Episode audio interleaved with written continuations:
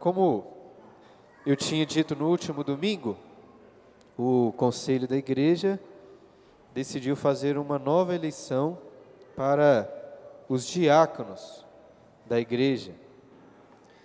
E, e para isso, para fazer essa eleição, é necessário que a igreja se prepare né, para este momento, para essa eleição, assim como aconteceu recentemente com a eleição de presbíteros. Essa já é a terceira vez na nossa igreja que vamos fazer eleição de diáconos.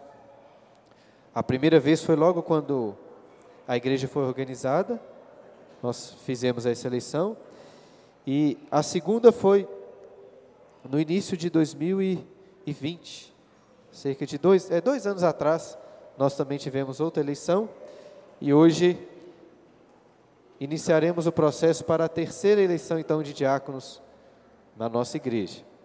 É evidente que eu não preparei aulas completamente novas e vou usar o material aqui que já tinha preparado a última vez. Essa última semana, até consegui ler mais algumas coisas, li, peguei dois livros que eu não tinha lido sobre diaconia e que, que me ajudaram um pouco a, a dar uma renovada, vamos dizer assim, nessas aulas. Mas, ainda assim, se você estava aqui há dois anos atrás, muito provavelmente vai escutar coisas repetidas, mas isso não é problema porque é importante que você relembre doutrinas importantes sobre este assunto. Até porque meu objetivo não é dar uma aula apenas para os diáconos da igreja, ou os que talvez se tornarão diáconos, mas para toda a igreja. Porque os princípios bíblicos, as considerações práticas sobre esse assunto, são importantes para todos nós. Então, que Deus possa nos ajudar nisso. Vamos começar com uma oração? Pai querido, graças te damos por esse dia, Senhor, por esta aula de escola dominical, e te agradecemos em especial pela nossa igreja. Igreja, ó Deus, que tem, pela tua graça, servido ao Senhor, proclamado o teu evangelho, pregado a tua palavra e cultuado, adorado o teu nome. E para servirmos, ó Deus, como igreja, precisamos é, de uma liderança firme, forte, bíblica, dentre os quais, ó Deus, diáconos, homens levantados pelo Senhor para servirem, em especial para cuidarem do serviço às mesas, aos necessitados. Que o Senhor levante homens, ó Deus, aqui na igreja, continue levantando, para servirem aqueles que precisam, Pai, e cumprirem essa função tão importante na vida da igreja. É o que nós oramos e pedimos em nome de Jesus. Amém é, Jerônimo, um, um dos importantes pais da igreja, que traduziu é, a, a, Bíblia para o latim, a famosa Vulgata Latina, escreveu uma carta a um jovem presbítero chamado Nepotino. E nessa carta, Jerônimo, repreendendo as igrejas da sua época, ali do século IV e V, disse o seguinte para esse presbítero: Muitos estão construindo suas igrejas hoje. As paredes e pilares são de mármore brilhante, os tetos brilham com ouro e os altares decorados com joias. No entanto, para a escolha dos ministros de Cristo, nenhuma atenção é dada. Eu acho que não é tão difícil de notarmos um problema semelhante nas igrejas hoje. Ainda que não sejam muitas igrejas que estejam construindo é, pilares de mármores e coisas com e pedra e, e paredes com muitas joias. O fato é que muito esforço, muitos recursos têm sido destinados a assuntos de menor importância, enquanto que o zelo bíblico pela a escolha da liderança da igreja tem sido colocado em um segundo plano. E como nós vimos também em relação aos presbíteros, a, a escolha da liderança da igreja no Novo Testamento não é feita de cima para baixo, de uma forma centralizada. Jesus escolheu os apóstolos, mas não foram os apóstolos que chegaram nas igrejas e escolheram e determinaram quem seriam os líderes. Os líderes foram escolhidos pela própria igreja. E nós cremos que sim, que deve ser feito. Ainda que a liderança, no caso aqui nosso conselho, possa dirigir, instruir, a responsabilidade é de todos os membros da igreja. E é por isso que é tão importante fazermos o que estamos fazendo agora, de compreendermos bem o papel, as funções, as qualidades necessárias da liderança. E o que nós vamos fazer a partir de hoje é o que diz respeito aos diáconos da igreja. Como os irmãos sabem, na nossa igreja nós acreditamos que a Bíblia instituiu duas, dois ofícios formais, que são os pastores, que são chamados também de presbíteros ou bispos, e os diáconos. É, é claro que existem outras funções na igreja, até mesmo funções de liderança. Alguém que vai liderar a equipe do lanche, a equipe do som, a equipe de alguma coisa. Mas, pelo menos segundo 1 Timóteo capítulo 3, parece, e nós cremos que existem apenas dois ofícios formais na vida da igreja. E hoje nós vamos falar, começar a falar, na verdade, sobre o papel dos diáconos aqui na igreja. E qual é o serviço do diácono? É ser o porteiro ali da igreja, ficar no, no portão olhando os meninos? É levar o lixo para fora quando terminar tudo? É quando o culto acaba, apagar as luzes para expulsar o pessoal que fica conversando e não quer ir embora? Eu creio que sim, os diáconos podem servir nessas áreas e em muitas outras. Né? Como veremos melhor, a palavra diácono significa literalmente servo, aquele que serve. E o diácono está aí para isso mesmo, para servir a igreja. No entanto, ainda que ele possa exercer diversas funções, a meu ver, as Escrituras ensinam que existe uma função primordial dos diáconos, que é o serviço de misericórdia e assistência aos carentes e aos necessitados. Eu gostaria então de, de convidá-los a abrirem suas Bíblias, lá em Atos capítulo 6. Atos capítulo 6, um texto clássico sobre a diaconia. Enquanto abrem, quero explicar para vocês aqui um esboço das aulas que eu pretendo dar neste mês, enquanto nos preparamos para a eleição.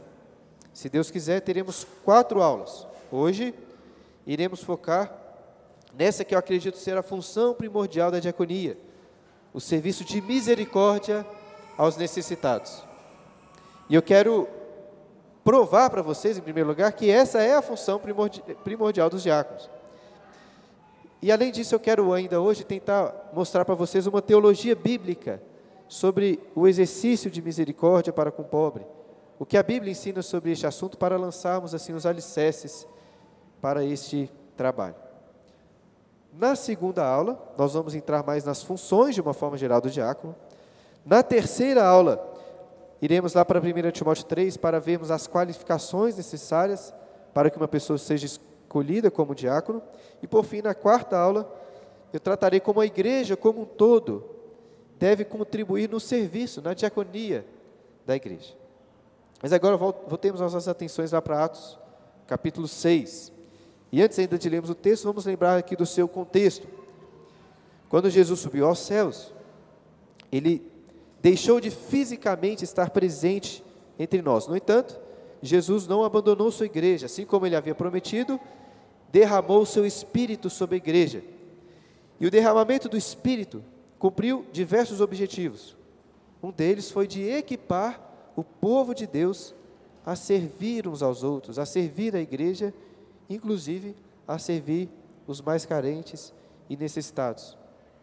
Lá em Atos no capítulo 2, Lucas relata que a igreja perseverava na doutrina, na comunhão, no partir do pão, nas orações. Nós vamos até ler esse texto daqui a pouco. Além, além disso, o texto diz lá que eles vendiam e repartiam as suas propriedades, os seus bens, à medida que alguém tinha necessidade. Estavam ali todos muito alegres, muito, muito contentes no Senhor vivendo em amor uns pelos outros. No entanto, um dia essa alegria não estava tão completa, porque algumas pessoas na igreja estavam passando por necessidade. Olha aí, versículo 1 do capítulo 6. Capítulo 6, versículo 1. Ora, naqueles dias, multiplicando-se o número dos discípulos, houve murmuração dos helenistas contra os hebreus, porque as viúvas deles estavam sendo esquecidas na distribuição diária. Algumas viúvas então estavam sendo esquecidas na distribuição dos alimentos, na distribuição diária. Eu não vou entrar aqui nos detalhes dessa questão, por exemplo, para falar o porquê das viúvas dos helenistas, que são as viúvas dos gregos, que estavam sofrendo em detrimento das viúvas dos hebreus.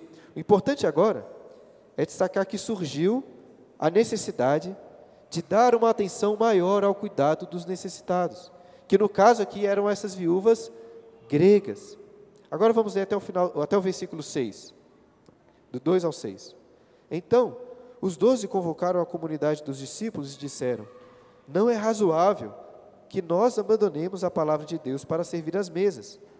Mas, irmãos, escolhei dentre vós sete homens de boa reputação, cheios do espírito e de sabedoria, aos quais encarregaremos deste serviço. E quanto a nós, nos consagraremos à oração e ao ministério da palavra.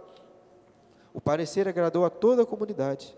Elegeram Estevão, um homem cheio de fé e do Espírito Santo Filipe, Prócoro, Nicanor, Par, Pármenas, ó, Timão, Pármenas e Nicolau, prosélito de Antioquia. Apresentaram-nos perante os apóstolos e estes, orando, lhes impuseram as mãos. Veja que aquele era um problema que envolvia apenas parte da congregação, que eram as viúvas dos gregos, mas ainda assim, os apóstolos reconheceram que, na realidade, essa era uma questão que deve, deveria envolver toda a igreja. Agora, os apóstolos estavam eles mesmos incapazes de resolver esse problema. Eles já tinham muito trabalho com o ministério da oração e da palavra, como eles falam aí. De tal forma que eles convocaram toda a igreja para que a igreja escolhesse sete homens que iriam cuidar do serviço das mesas, que aí é uma referência a este cuidado com as viúvas, com os necessitados. E perceba no texto que não foram os apóstolos que escolheram sete homens. Quem que escolheu esses homens? A congregação. Toda a igreja participou dessa escolha. É por isso que não é o pastor, não é o conselho que escolhe quem são os diáconos, mas toda a igreja deve participar deste processo. E o texto diz aí que este parecer apostólico agradou a toda a comunidade, eles elegeram sete homens apresentaram esses homens aos apóstolos, que, impondo as mãos, os ordenaram ao serviço das mesas. Mas será que nós podemos considerar estes sete homens como diáconos de fato? Apesar de muitas versões, talvez a sua apresentar o título assim, a instituição dos diáconos, o texto mesmo não apresenta uma referência explícita de que é isso que está acontecendo. E, e por isso existe muita discussão se de fato podemos considerar esses sete homens como sendo os primeiros diáconos. Veja bem, como já disse, a palavra diácono literalmente significa aquele que serve. E aí no final do versículo 2, quando ele fala de servir as mesas, o verbo servir é exatamente o verbo é, diaconem, se referindo ao trabalho ao diaconato. Mas ainda que esteja aparecendo este verbo, isso não significa necessariamente que o texto está falando de um ofício. Até porque o termo diácono é muitas vezes usado para se referir a pessoas que estão servindo umas às outras de uma forma geral. E assim, muitas questões podem ser levantadas sobre essa discussão, mas apesar dessa possibilidade, eu creio que sim, em Atos 6, estão sendo instituídos os primeiros diáconos da igreja. Esse ofício está sendo instituído, algo que depois o apóstolo Paulo vai continuar utilizando em suas cartas. E três considerações principais me levam a pensar que aqui encontramos os diáconos. Em primeiro lugar, veja que o texto apresenta uma justificativa muito específica para essa nova posição, que é a justificativa que os apóstolos não abandonassem o ministério da palavra e da oração. E essa necessidade é uma necessidade das igrejas como um todo. Eu acho que é razoável entendermos por isso que aqui não se trata de uma função para uma época específica, apenas para aquele contexto, mas uma função que se perpetuará nas igrejas por causa da sua necessidade. Em segundo lugar, veja que ocorreu aí no final do versículo 6 uma ordenação com imposição de mãos, o que parece indicar um ofício sendo instituído, um serviço formal na igreja. Ou seja, estes homens não são servos, são, não são servos comuns, mas são pessoas separadas, com uma responsabilidade recebida pela igreja, através dessa ordenação. Em terceiro lugar, quando Paulo fala lá em 1 Timóteo 3 sobre os diáconos, é óbvio que Paulo já estava assumindo que existiam diáconos na igreja. Agora, onde que surgiu este ofício? Eu acho que é razoável assumirmos que aqui em Atos 6 é que encontramos a origem do diaconato. E ainda outra questão a ser avaliada é a seguinte: será que de fato essa é a função primordial dos diáconos? Servir às mesas?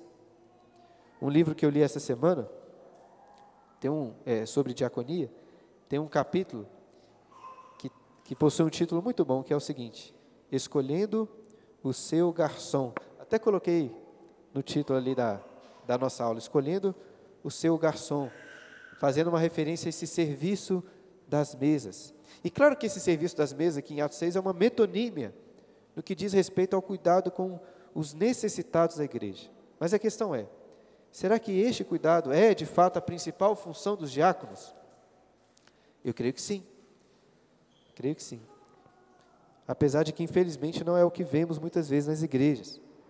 Na próxima aula, se Deus nos permitir, veremos que a função dos diáconos vai para além do serviço dos necessitados. Contudo, eu creio que, segundo Atos, aqui, esse texto de Atos capítulo 6, o ministério de misericórdia é o que primariamente define o serviço diaconal. Foi para isso que eles foram eleitos em primeiro lugar. Agora, por que, que o cuidado com os pobres e com os necessitados deve ser uma grande preocupação? Porque é tão importante que a igreja, como a nossa igreja, escolha diáconos para fazer esse trabalho.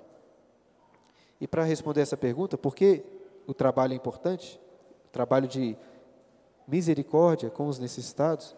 Eu queria, como já disse, queria fazer é, apresentar para os irmãos uma espécie de teologia da pobreza, para que possamos entender um pouco da perspectiva bíblica sobre este assunto. E, em primeiro lugar, você pode acompanhar no esboço que eu coloquei aqui, nós devemos responder essa pergunta: quem é o pobre segundo as Escrituras? E toda boa teologia tem que começar lá no Antigo Testamento. Se queremos entender o que é pobreza e como Deus quer que lidemos com a pobreza, devemos começar aí no Antigo Testamento. E para os propósitos dessa aula, eu gostaria de destacar três categorias de pobres, no sentido material. É claro que existe uma pobreza no sentido espiritual, mas não é sobre isso que eu vou falar hoje. Eu li inclusive um livro muito bom da última vez, é, de um pastor chamado Cornelius Van Dam. Excelente livro sobre diaconia, pelo menos dos que eu li é o que eu mais gostei. E e ele apresenta essas três categorias aí. Eu não acho que essa é a única categorização possível que você pode fazer, mas ela vai nos ajudar nos propósitos dessa aula. Em primeiro lugar, a primeira categoria, vamos dizer assim, que a Bíblia apresenta de pessoas pobres, é a que nós podemos chamar de miserável. Em resumo, o miserável é aquela, é aquela pessoa que não possui condições materiais básicas para sobreviver. Ela não tem nada. Esse texto que eu coloquei aí, de Êxodo 23, versículo 11, é um texto que apresenta uma lei que ensinava que parte da produção agrícola deveria ser deixada para que os pobres pudessem entrar nos campos e colher ali algo para comerem. São, eram pessoas completamente pobres, que não teriam alimento nem para o dia posterior e que precisavam desses cuidados mais básicos para sobreviverem. Uma segunda categoria que coloquei apenas como pobre, não é de uma pessoa necessariamente que é, não possui nenhuma, nenhuma condição de sobrevivência, mas é uma pessoa de condição mais simples. É uma pessoa que tem o que comer, ela tem o que vestir, ela tem onde morar, mas ela não tem muito mais do que isso.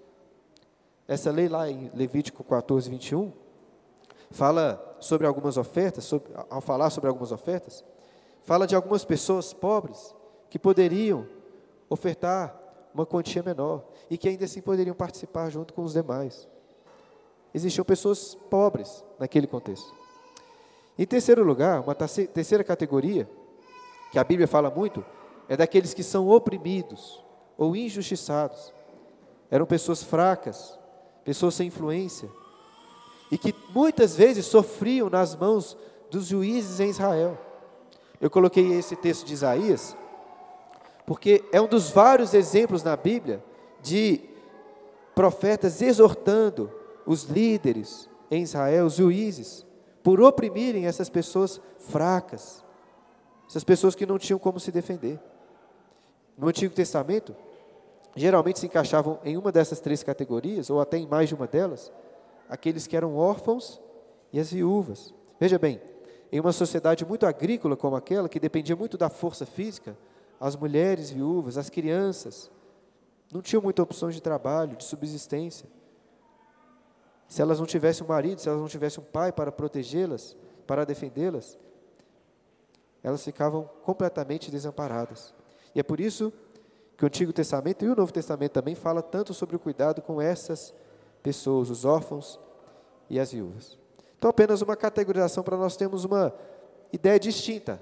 Quando falamos de pobre, falamos às vezes de pessoas muito miseráveis, pessoas que têm pouco, ou pessoas que estão sendo oprimidas. E agora, uma outra questão muito importante a ser investigada é a seguinte: quem era responsável por cuidar e proteger essas pessoas?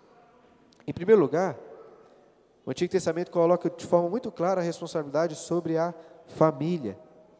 Pense numa viúva pobre. Ela tinha duas opções iniciais. A primeira seria se casar novamente com seu cunhado, cumprindo aquela lei do, do levirato, de forma que o cunhado não iria apenas cuidar daquela viúva, como iria suscitar uma descendência do, do irmão falecido. E, e, pelo que parece, essa lei não se restringia apenas ao cunhado, aos irmãos, mas ao núcleo familiar até um pouco mais distante, algum outro parente. Nós vemos um exemplo disso lá no livro de Ruth, quando um parente um pouco mais distante assume esse papel. A segunda possibilidade para essa viúva seria voltar para a casa dos seus pais, onde seria cuidada ali. O ponto que eu quero destacar é o seguinte: os familiares são os primeiros responsáveis por cuidar dos pobres. Enquanto os laços familiar, familiares fossem fortes em Israel, os órfãos, as viúvas, seriam sempre bem cuidados. Agora, no caso de uma pessoa não ter o suporte da família, existiam leis para que a comunidade em Israel como um todo cuidasse dessa pessoa. E nós precisamos ter em mente aqui que a comunidade, o povo escolhido de Deus, era, entre aspas, a igreja daqueles dias, era um povo de Deus. Essas pessoas deveriam viver em comunhão umas com as outras, amando a Deus, como a lei ensina, amando a Deus acima de todas as coisas, e o próximo como a si mesmo. Eles deveriam cuidar uns dos outros. E as leis do Antigo Testamento exigiam para o povo basicamente duas coisas. Você puder abra lá em Deuteronômio capítulo 15. Deuteronômio capítulo 15, a partir do versículo 7. As leis então exigiam basicamente duas coisas. A primeira era que a justiça fosse feita em relação ao pobre. Uma coisa muito importante que a lei exigia é que o pobre não poderia ser desfavorecido, oprimido, tratado com desdém em favor daqueles que eram ricos. Mas, em segundo lugar, a lei exigia que a caridade, o cuidado, deveria ser exercido para com essas pessoas. Olha aí, Deuteronômio 15, versículo 7. Quando entre ti houver algum pobre de teus irmãos, em alguma das tuas cidades, na tua terra que o Senhor teu Deus te dá, não endurecerás o teu coração, nem fecharás as mãos a teu irmão pobre. Antes, lhe abrirás de toda a mão e lhe emprestarás o que lhe falta quando baste para a sua necessidade. Guarda-te que não haja pensamento vil no teu coração, nem diga: Está próximo o sétimo ano, o ano da remissão, de sorte que os teus olhos sejam malignos para com teu irmão pobre, e não lhes dê nada, e ele clame contra ti ao Senhor e haja em ti pecado. Livremente lhe darás, e não seja maligno o teu coração quando lhe deres, pois por isso te abençoará o Senhor, teu Deus, em toda a tua obra e em tudo o que empreenderes. pois nunca deixará de haver pobres na terra. Por isso eu te ordeno, livremente, abrirás a mão para teu irmão, para o necessitado, para o pobre na tua terra. Vejam que a ideia é exatamente essa, que as, as necessidades dos pobres da comunidade deveriam ser todas supridas. Haveriam pobres, mas eles deveriam ser cuidados. E diversas leis tratavam sobre esses cuidados necessários.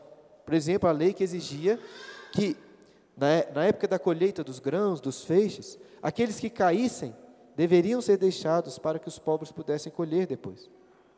Ou então a lei que dizia respeito aos empréstimos. Era comum, por exemplo, ao pedir um empréstimo, que o pobre deixasse a sua capa, o seu manto, como um penhor, de que iria pagar aquele empréstimo.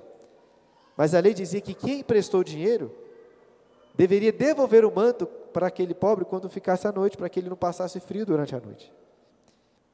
E essas leis não tratavam apenas das questões físicas e materiais. É muito legal ver no Antigo Testamento como os pobres tinham que ser incluídos nas festividades. Eles deveriam participar dos jantares, comer com as pessoas, nas festas, nas casas das pessoas, satisfazendo não só essa necessidade de, de comida, de alimento, mas de comunhão, de, de participação naquela comunidade. Os pobres deveriam ser incluídos naquele contexto. E o Estado? E o magistrado civil? Qual o papel dele? Será que tinha obrigação para com os pobres? Eu acho que para tratar desse assunto, em primeiro lugar, a gente tem que tomar muito cuidado para não colocar os nossos problemas, o nosso contexto político atual, nas Escrituras, visto que o governo civil em Israel era muito diferente do que nós temos hoje. E quando lemos o Antigo Testamento, percebemos, pelo menos a meu ver, que a, a responsabilidade em relação aos pobres era da família e era do povo de uma forma geral. A Bíblia até fala do rei, por exemplo, é, como alguém que deveria dar, ter um bom comportamento, dar um bom exemplo, ajudando, cuidando daqui, da, dos pobres e também julgando eles sem parcialidade. Mas eu acho curioso que em nenhum lugar da Bíblia encontramos um, um sistema central de distribuição de renda, de auxílio para os necessitados, você simplesmente não encontra isso lá. Existiam leis em relação aos pobres, para o cuidado deles, mas nunca através de um sistema central. O máximo que acontecia era que parte das ofertas ali nas festas deveriam sim ser destinadas aos pobres também, para que eles pudessem participar. Inclusive, eu acho é, curioso que, apesar de existirem diversas leis sobre o cuidado com os pobres, o Antigo Testamento não apresenta punições ou penalidades detalhadas para a desobediência dessas leis. O que eu estou querendo dizer é o seguinte: os assassinatos, as agressões, os furtos, deviam ser devidamente punidos pelas autoridades, pelo Estado, vamos dizer assim. Mas isso não acontecia em relação a, esta, a essas leis relacionadas ao cuidado com os pobres. A meu ver, isso indica que Nunca foi papel do, do Estado, do poder central do governo, obrigar, pelo poder da espada, a caridade, o auxílio, o cuidado com os pobres. Isso sempre deve, ter, deve ser feito por caridade, por amor, de forma voluntária, não por uma obrigação. Não é o Estado obrigando você a dar um imposto para que então ele possa ajudar os pobres. E eu acho que também outro contraste que nós vemos no Antigo Testamento, importante, é que as leis naquela sociedade em Israel não, de forma alguma, favoreciam os preguiçosos, aqueles que não queriam trabalhar. Pense naquela lei, por exemplo, que fala sobre deixar as espigas ou os feixes que caíssem da colheita para que os órfãos e as viúvas colhessem. Esses órfãos, essas viúvas, se quisessem comer, teriam que trabalhar teriam que ir lá colher. É claro que condições especiais poderiam ser consideradas para aqueles que são incapazes, para aqueles que não têm condições, mas ordinariamente, quem não trabalhasse em Israel não iria comer. Pense no exemplo lá de Ruth mais uma vez. Se ela ficasse em casa apenas reclamando, como sua sogra Noemi, ambas iriam morrer de fome. Mas ao invés do que Ruth faz, ela vai ao campo trabalhar e recolher espigas que eram deixadas para os pobres. Agora abra lá em Deuteronômio capítulo 4. Volte aí alguns capítulos. Se nós compararmos a legislação de Israel com a legislação de outras nações antigas que nós encontramos, nós percebemos uma grande diferença. Não estou dizendo que não havia qualquer tipo de consideração em outros povos para com os necessitados, mas eu duvido, eu, eu, quer dizer, eu não duvido que apenas no Antigo Testamento, apenas aqui na Bíblia, encontramos uma proteção sistemática no sentido de, de leis que ensinavam o povo de Israel, aquela nação, sobre como cuidar dos vulneráveis. Isso é importante porque se os israelitas seguissem as leis de Deus, amando o próximo, cuidando dos necessitados, eles serviriam como um exemplo, como uma luz para as nações, como eu coloquei ali, um exemplo para as nações. Olha o que é dito em Deuteronômio capítulo 4, versículo 6. Guardai-os, aqui falando das leis de Deus. Guardai-os, pois, e cumpri-os, porque isto será a vossa sabedoria e o vosso entendimento perante os olhos dos povos, que ouvindo todos esses estatutos dirão: certamente, este grande povo é gente sábia e inteligente, pois que grande nação ah, que tenha deuses tão chegados assim como o Senhor nosso Deus, todas as vezes que o invocamos? E que grande nação há que tenha estatutos e juízos tão justos como toda essa lei que hoje, eu hoje vos proponho? O propósito deles, ao cumprirem todas as leis, inclusive essas leis relacionadas aos pobres, era de ser uma luz para todas as outras nações. Nós sabemos, porém, que infelizmente a história de Israel mostra que os pobres foram constantemente negligenciados. Algo sobre o qual, qual os profetas condenaram os israelitas várias e várias vezes. E eles foram, por isso, muitas vezes castigados por Deus. Mas o propósito era que eles, sim, fossem uma luz para as outras nações, um exemplo. Agora abra ainda em Deuteronômio, agora no capítulo 24. Deuteronômio, capítulo 24. Para aprofundar mais ainda nesse assunto, podemos nos perguntar o seguinte: por que eles deveriam cuidar dos pobres? Qual a motivação por trás desse cuidado com os pobres? Ainda em Deuteronômio capítulo 24, após passar por diversas leis que dizem respeito ao cuidado com os necessitados, o Senhor diz assim no versículo 18, 24, 18: Lembrar-te-ás de que foste escravo no Egito e de que o Senhor te livrou dali, pelo que te ordeno que faça isso. Aí ele continua com outras regras e diz a mesma coisa no versículo 22, olha aí. Lembrar-te-ás de que foste escravo na terra do Egito, pelo que te ordeno que faças isso. Em outras palavras, é como se Deus estivesse dizendo assim: olha, vocês eram miseráveis lá no Egito quando escravos, estavam sendo duramente oprimidos, eram miseráveis. E mesmo sem merecerem, mesmo sem possuírem nenhuma riqueza, nenhum valor próprio, eu tirei vocês de lá. E por que, que eu fiz isso?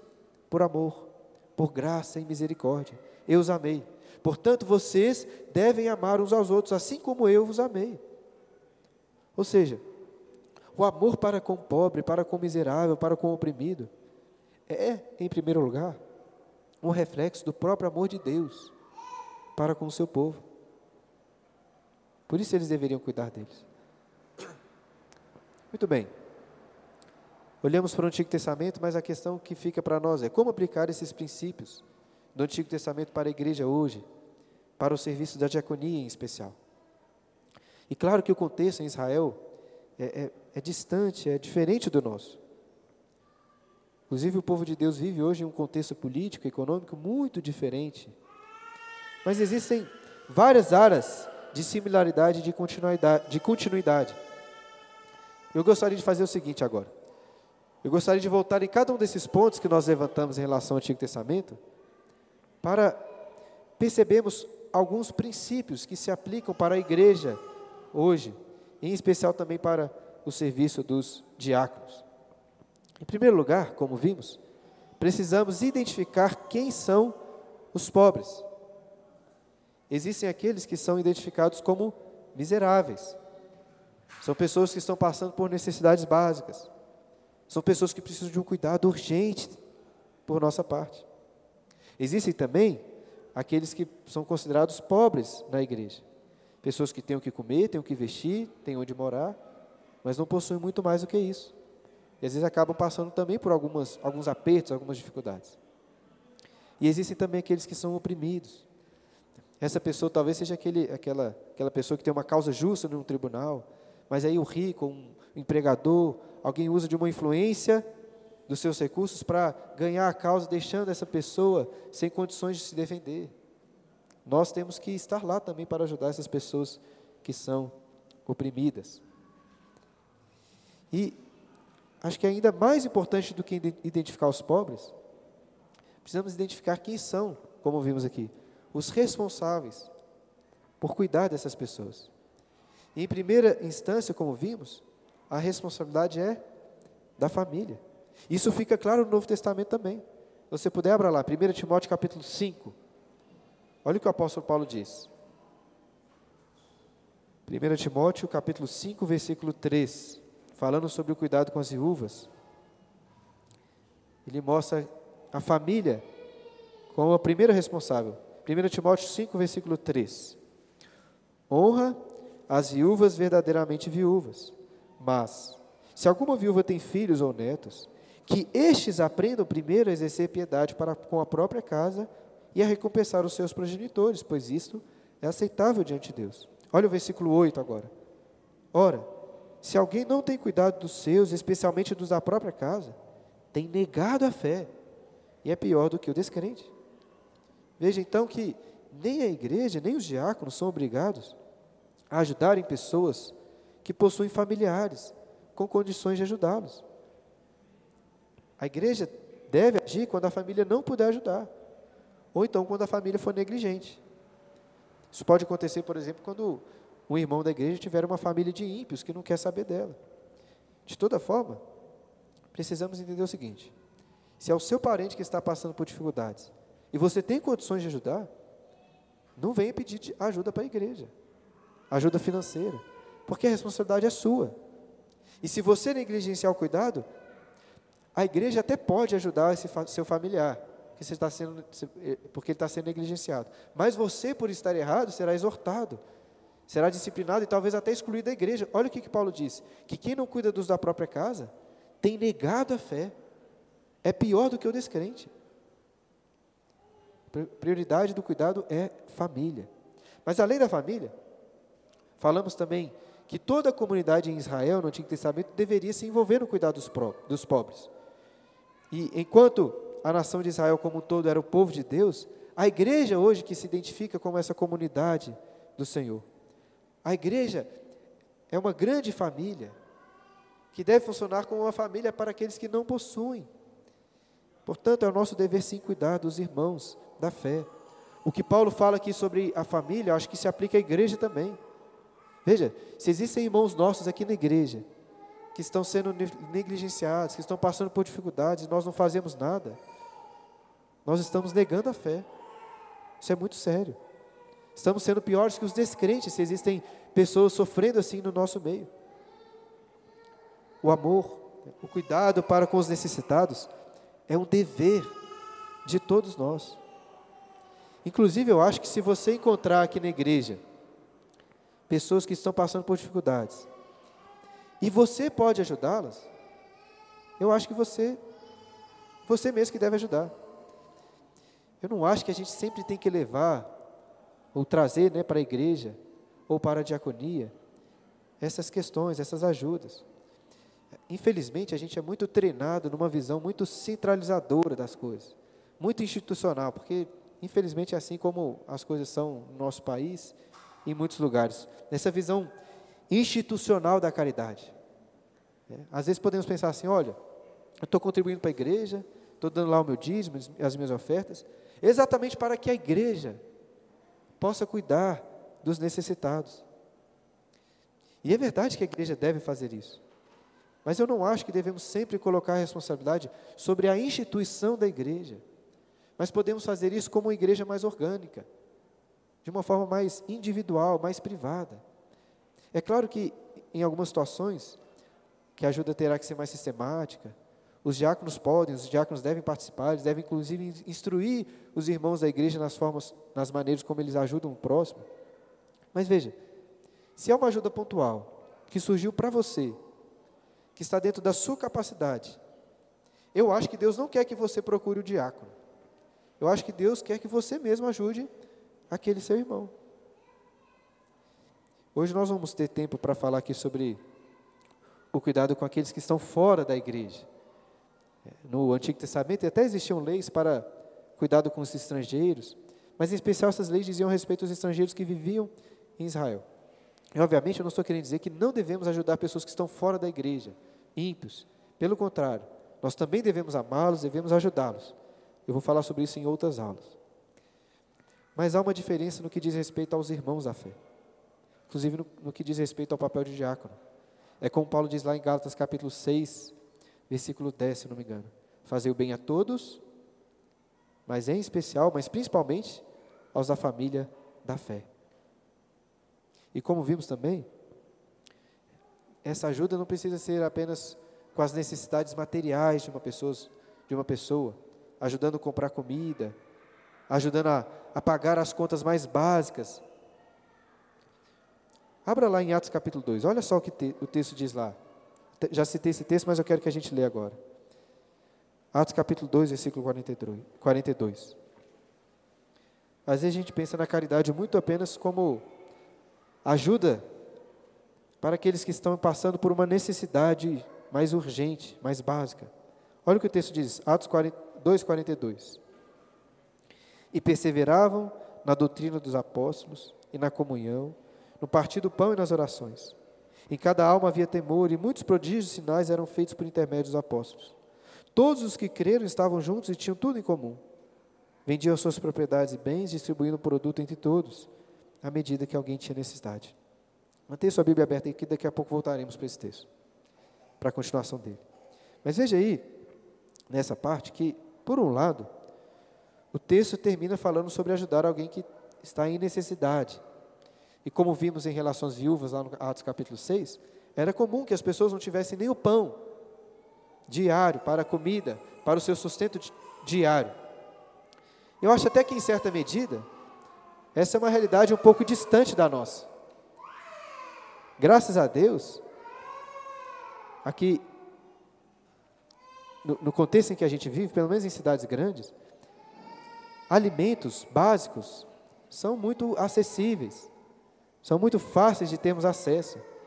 Eu acho até pode acontecer de uma pessoa ficar sem dinheiro para fazer o um mercado do mês, uma coisa assim, mas ficar sem comida é muito difícil encontrarmos pessoas em cidades grandes, por exemplo, que não tem nada nem o que comer. Ainda que possa acontecer, eu acho que é muito mais difícil do que como era naquele período.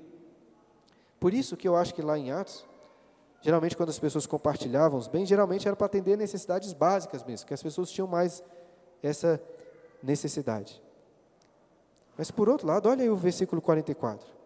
O texto diz que aqueles irmãos tinham tudo em comum. E isso aqui não tem nada a ver com comunismo, porque o comunismo depende de um controle central para dividir os recursos. Essas ajudas aqui aconteciam de uma forma orgânica, voluntária. E essa parte do texto me faz pensar que, além de atender às necessidades mais básicas dos pobres, nós podemos, nós devemos compartilhar o excesso de bens que nós temos com aqueles que têm menos do que nós. Eu creio que todos nós, pelo menos a maioria, aqui, tem mais do que o básico, tem mais do que o necessário para comer, vestir, né, uma casa para dormir. Às vezes, vai ter um irmão na igreja que não tem nenhuma necessidade. Ele está com as contas pagas, mas ele não tem muito mais do que isso. E eu acho que, em caso assim, nós podemos nos unir para talvez ajudar essa pessoa. Por exemplo, ajudar essa pessoa dividindo os nossos bens para comprar um carro melhor, para comprar uma geladeira, para comprar um sofá mais confortável. Sei lá, até oferecendo para pagar a pizza que a gente pediu aqui no, no rateio em uma reunião qualquer. Ou então, sei lá, surgindo a necessidade de reformar a casa, alguma coisa, consertar o carro. Nós podemos ajudar essas pessoas para aliviar um pouco as contas dela. Veja, estou, não estou falando aqui de necessidades básicas, sabe, de uma conta de luz, de, de uma compra, mas são coisas que iriam ajudar muito. Né? Você não precisa de comprar um carro para a pessoa, mas sabendo que o irmão precisa de consertar o carro, você pode oferecer ajuda para pagar pelo conserto dele. Eu sinceramente acho que nós precisamos aprender a ter essa vida mais em comunidade, entendendo que se eu tenho a mais, eu posso dividir, eu devo dividir melhor os bens que eu tenho com aqueles que possuem menos. E talvez um milhão de argumentos possa surgir na sua mente, como surge na minha, dizendo assim: ah, essa pessoa está assim porque ela não sabe lidar muito bem com as finanças, por isso que ela está tão apertada. Ah, se eu fizer isso, essa pessoa pode ficar mal acostumada. Ah, não, eu não posso ajudar porque ela, essa pessoa precisa de, de conseguir andar pelas suas próprias pernas, pagar as suas próprias contas. Mas veja bem, ninguém aqui acha ruim quando um pai ou um avô aparece com dinheiro para te ajudar a comprar alguma coisa, para te ajudar a dar parcela num, num carro, numa casa. Se o irmão da igreja tiver de fato é, assim, vivendo como um preguiçoso, sem trabalhar, tudo bem. Vivendo né, na dependência dos irmãos, nós devemos exortá-los, nós devemos disciplinar se for necessário essa pessoa, mas nós somos uma família. Nós devemos ajudar uns aos outros. Né? Se uma pessoa estiver bagunçada lá com as suas finanças, os diáconos devem ir lá ajudá-la a organizar as coisas. Mas isso não pode servir como uma desculpa para nós não ajudarmos um ao outro. Acho que a Bíblia nos ensina a vivermos de fato como uma família. A meu ver, podemos ajudar um irmão na igreja como se estivéssemos ajudando um filho. Somos irmãos, somos da mesma família. E mais uma vez, é claro que essa ajuda vai além de questões financeiras. A Bíblia nos ensina a viver em comunhão, em servir como família para aqueles que não têm família. Ou então servir como família para aqueles que a família está muito distante, chamando para as nossas casas, aproximando, servindo, tendo comunhão. A igreja deve servir como pais para aqueles que são órfãos, como filhos para aqueles que são, são casados, mas não possuem filhos, como irmãos, como uma grande família. Portanto, eu acho que todos nós devemos nos prepararmos para ajudar as pessoas, separar recursos para isso, colocar no orçamento e cuidar dos irmãos da igreja como se fossem nossos próprios familiares, como se fosse um filho que eu estou cuidando, como se fosse um irmão, como se fosse meu pai nós devemos fazer isso, sacrificando não só o nosso dinheiro, sacrificando o nosso tempo, sacrificando o nosso conforto em favor dessas pessoas. E o Estado, caminhando aqui já para o fim. Não quero entrar nos detalhes desse assunto, né, é um assunto complexo, mas, em resumo, eu creio que a Bíblia nos ensina, os princípios bíblicos apontam para uma descentralização da caridade. Não é função do governo cuidar dos pobres. É função nossa, da igreja. Não devemos descansar no Estado. A, a caridade, pelo que a Bíblia ensina, tem que ser voluntária. Estou falando que quando o Estado fizer isso, você não pode ir lá e se aproveitar do que o Estado tem para oferecer. Não estou falando isso. Mas não podemos descansar nisso. Até quando a igreja ajuda como instituição, veja bem, a igreja não faz isso obrigando as pessoas a pagarem impostos, como o Estado faz. Porque todas as ofertas aqui da igreja são voluntárias. Não acho que é papel do Estado, a gente não deve ter essa visão estatal de que o governo é que cuida dos pobres. Nós, como igreja, como indivíduos, temos essa obrigação. E onde que entram os diáconos dessa história aí? Não existiam diáconos lá no Antigo Testamento. Não existiam. Isso é uma coisa que nós vemos aqui no Novo Testamento. E, e quando olhamos o Antigo Testamento, vemos que, vimos lá que a, a ênfase do cuidado era mais em relação à família e à sociedade como um todo. Mas agora, no Novo Testamento, lá em Atos capítulo 6, vimos claramente que o diaconato foi instituído para atender essa necessidade da igreja. Era necessário que algumas pessoas ficassem responsáveis por organizar, por administrar o cuidado com os necessitados, inclusive aliviando os apóstolos na função deles de ensino, de oração.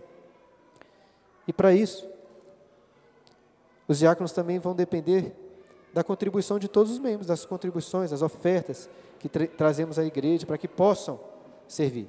E meu objetivo nas próximas aulas é exatamente isso: mostrar essas funções dos diáconos, como eles podem servir, e também depois como a igreja como um todo deve contribuir.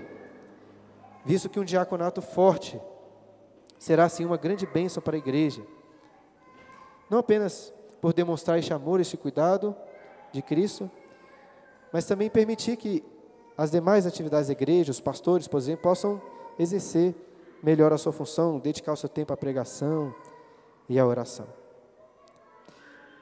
E a igreja vivendo assim, em amor, em comunidade, assim como no Antigo Testamento, que aquele povo de Israel deveria ser um exemplo para as nações, nós seremos luz para os outros povos, luz para os nossos vizinhos, luz para aqueles que não conhecem o Senhor. Olha lá agora em Atos capítulo 2, na continuação daquele texto. Atos capítulo 2, versículo 46. Diariamente perseveraram unânimes no templo, partiam pão de casa em casa e tomavam as suas refeições com alegria e singeleza de coração, louvando a Deus, olha só, e contando com a simpatia de todo o povo. Se nós vivermos em comunidade, em amor, buscando a Deus, iremos contar com a simpatia de todo o povo, seremos um exemplo para as outras pessoas. Mas percebam também nesse texto aí que a igreja não pode se resumir apenas na caridade, o texto fala de outras coisas. E aqui, para de fato terminar, levantando a última questão: por que então nós devemos cuidar dos necessitados? Por que devemos cuidar dos pobres? Prestem atenção, irmãos, não porque o cristianismo se reduz a isso, a cuidar daqueles que são necessitados. Infelizmente, muitas pessoas, muitas igrejas pensam ou agem assim, como se a missão da igreja fosse cuidar de pobre, cuidar de oprimido. Como se ajudar um morador de rua fosse a mesma coisa do que pregar o evangelho. E não é. O cristianismo, sendo bem óbvio, é sobre Cristo e sobre a sua obra. O evangelho é uma proclamação da obra de Cristo, daquilo que ele fez e continuou fazendo salvando pecadores. Ainda assim, nós precisamos reconhecer que o auxílio aos necessitados é parte fundamental da religião cristã. Tanto que Tiago define lá em sua carta, começa a definir a religião em sua carta, dizendo que a religião pura e sem mácula é qual? É ajudar o órfão e a viúva, visitar os órfãos e as viúvas nas suas tribulações. E por que, que isso porque essa né, é a religião cristã, visitar os órfãos e as viúvas. Por quê? Por um motivo análogo ao que vimos no Antigo Testamento. O Senhor disse ao povo de Israel: Lembrar-te-ás que foste escravo no Egito e de que o Senhor te livrou dali, pelo que te ordeno que faças isso. Assim como Deus libertou Israel da escravidão do Egito, a Bíblia nos ensina que Cristo nos libertou da escravidão, da opressão do pecado. Então, se você realmente compreendeu o que Cristo fez, se você acredita que isso se aplica na sua vida, naturalmente você vai ter um coração mais generoso, aberto para entregar o seu dinheiro, para entregar a sua vida em favor do próximo, em serviço ao Senhor. E o que que Cristo fez por nós? O que é o Evangelho? Eu gosto muito da forma como o apóstolo Paulo resume o Evangelho, lá em 2 Coríntios capítulo 8, no versículo 9, quando ele diz assim, Pois conheceis a graça de nosso Senhor Jesus Cristo, que sendo rico, se fez pobre por amor de vós, para que pela sua pobreza os tornasseis ricos. Isso é o Evangelho. Nós éramos pobres, miseráveis, sem nenhum valor. Então Cristo se fez pobre para se identificar conosco.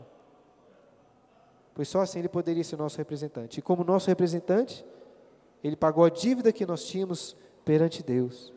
Ele sofreu o castigo do inferno em nosso lugar para perdoar os nossos pecados. Mas não só isso, Paulo diz que pela sua pobreza, ele nos fez ricos. E ninguém é rico simplesmente por ter uma dívida paga. Se você tinha uma grande dívida e ela foi paga, ótimo, mas você está no zero.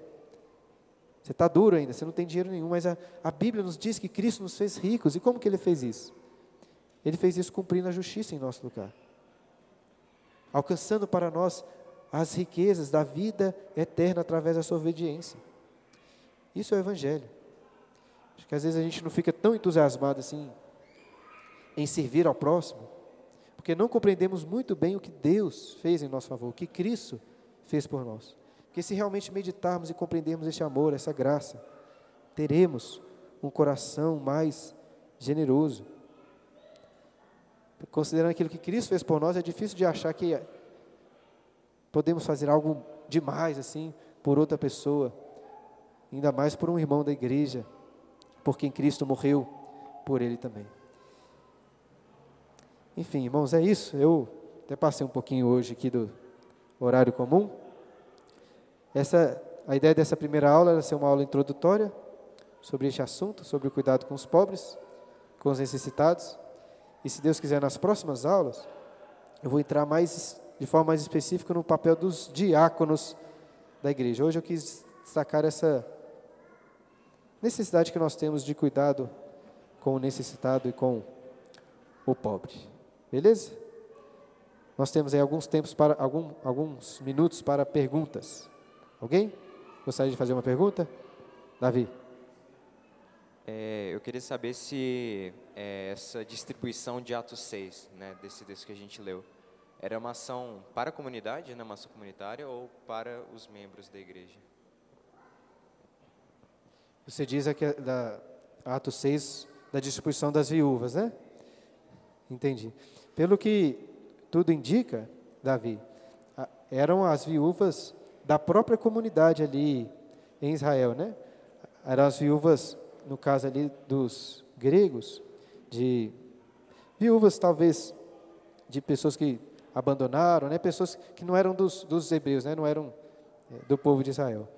Mas estou é, tentando pensar aqui em alguma evidência no texto que aponta para isso, mas é, parece muito que é, a preocupação deles era com o cuidado dos da igreja, até porque, pensa lá naquele, Atos, naquele texto de Atos capítulo 2, fala lá que eles viviam em comunidade e dividiam entre os irmãos, né, à medida que algum deles tinha necessidade. Isso é uma coisa importante porque, veja bem, a igreja não tem condições de ajudar todos os pobres do mundo. E a Bíblia não coloca essa obrigação sobre a igreja. Se colocasse essa obrigação sobre nós, estaríamos perdidos. Tanto que Paulo, lá em 1 Timóteo, como nós lemos, fala assim: ó, vocês devem cuidar de qual, qual viúva? Daquelas que são verdadeiramente viúvas. E aí ele apresenta uma lista lá, da, dos requisitos, vamos dizer assim, que para que a igreja possa colocar as viúvas na distribuição ali dos bens. Isso é importante porque veremos isso melhor na próxima aula. Eu acredito que os recursos da igreja nós vamos, eu vou defender isso melhor na próxima aula, os recursos da igreja devem ser usados para ajudar apenas as pessoas da igreja. Eu disse que nós temos que ajudar as pessoas de fora, e vou falar sobre isso também, mas eu não acho que os recursos da igreja devem ser usados para isso, como muitas igrejas fazem por aí. Eu não acredito que é o que a Bíblia ensina, porque Paulo fala claramente que a viúva, para ser ajudada, por exemplo, ela tem que ser uma viúva com um histórico de piedade, de vida cristã, entende? Então, tudo isso me leva a crer que as viúvas ali eram apenas as viúvas dos crentes. Aquela ajuda era entre a igreja. Só no cuidado com a igreja. Você já pensava assim também, né? Queria confirmar. Muito bom. Hã? A Renata está perguntando se historicamente tem algum motivo para ter muitas, tantas viúvas assim? Uma boa pergunta. Não sei responder assim com propriedade, imagino que naquele período, né, muito tempo atrás, acho que as pessoas morriam mais facilmente, né? A morte era mais comum. As viúvas dos gregos, às vezes, podem ser nem só viúvas no sentido que o marido faleceu, mas mulheres que se converteram de homens, de maridos pagãos, que acabaram deixando elas e eram tratadas como viúvas, né? Porque muitas mulheres se convertiam e os maridos abandonavam. Mas por que tinham tantas viúvas? Não sei. As pessoas morriam, né, Osmar? É. É verdade, tinham muitas ali. É, Janaína. O microfone está chegando aí.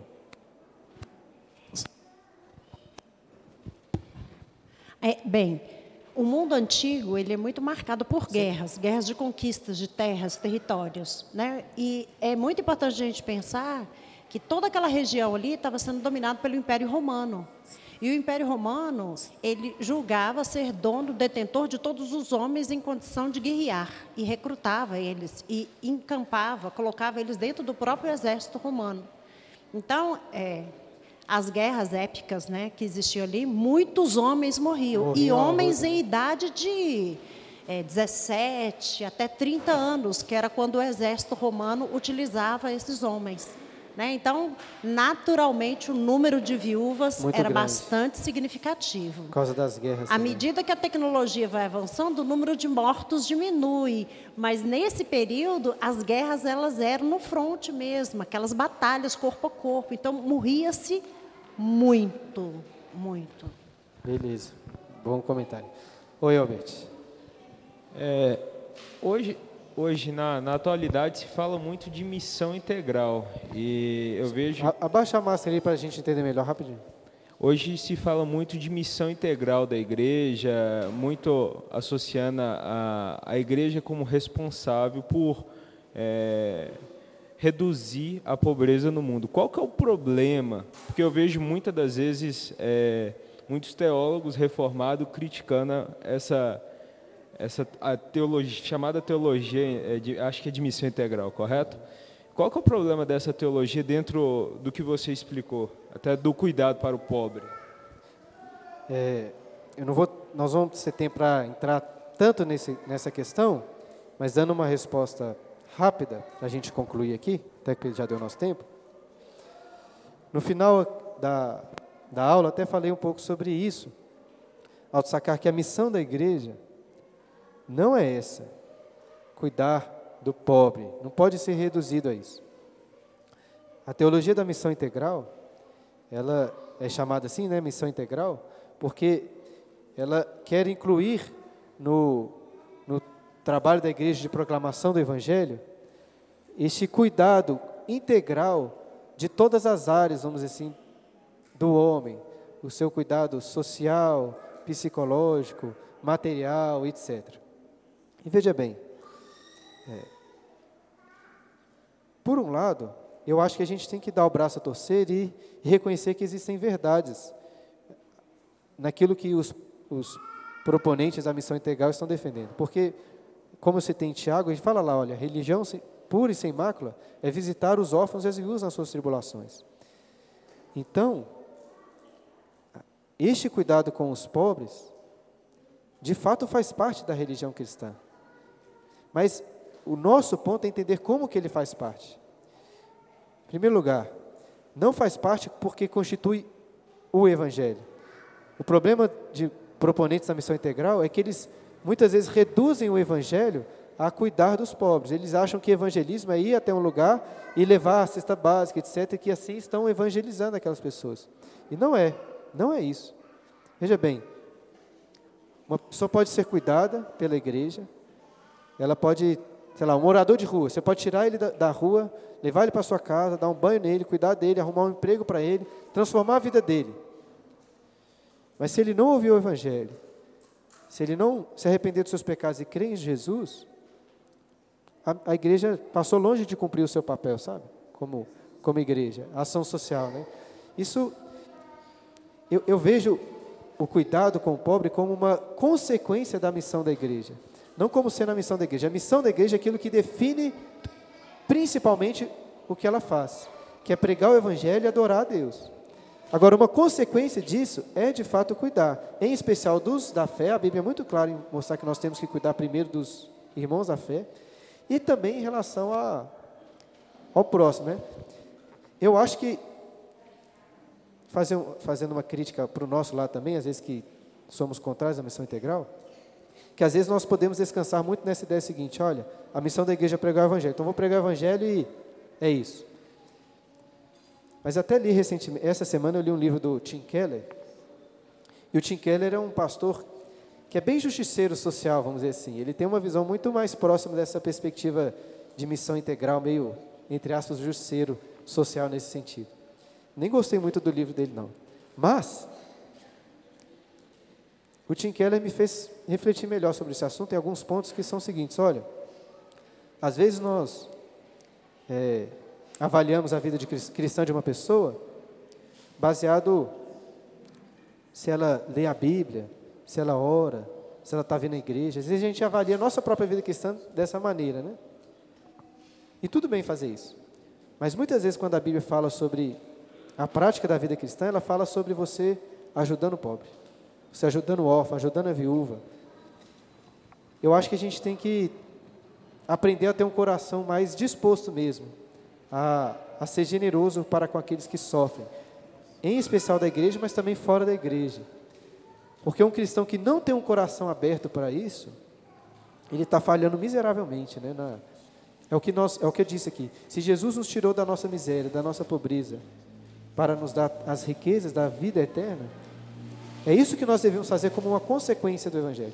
Então eu vejo a, a ação social como uma consequência da missão da igreja, mas não como a missão da igreja em si, entendeu? Talvez essa, essa seja a diferença que eu faço em relação à teologia da missão integral, né? que quer incluir o cuidado com o pobre como sendo a parte principal da função da igreja, sendo que eu acho que é uma consequência. Não sei se os irmãos entenderam muito bem, mas eu vou explicar, eu vou falar mais sobre isso nas próximas aulas. Mas foi uma boa pergunta. De todo jeito, a gente tem que nos atentar aí para com aqueles que, que precisam da nossa ajuda. Vamos orar para a gente terminar? Deus Santo, graças te damos por Jesus, nosso Salvador. Graças te damos porque éramos pobres, oprimidos pelo pecado, vivendo, ó Deus, é, seguindo os caminhos da carne, de Satanás. Mas Cristo se fez pobre por amor a nós, se identificou conosco e sofreu a nossa miséria, o castigo da nossa pobreza espiritual na cruz, para pagar a nossa dívida que tínhamos com o Senhor. Mas te agradecemos porque, além disso, também, Cristo obedeceu a lei em nosso lugar, nos concedendo justiça, para que, justificados, pudéssemos receber do Senhor a vida eterna, as riquezas da vida eterna com o Senhor. Te agradecemos por isso, em nome de Jesus. Amém.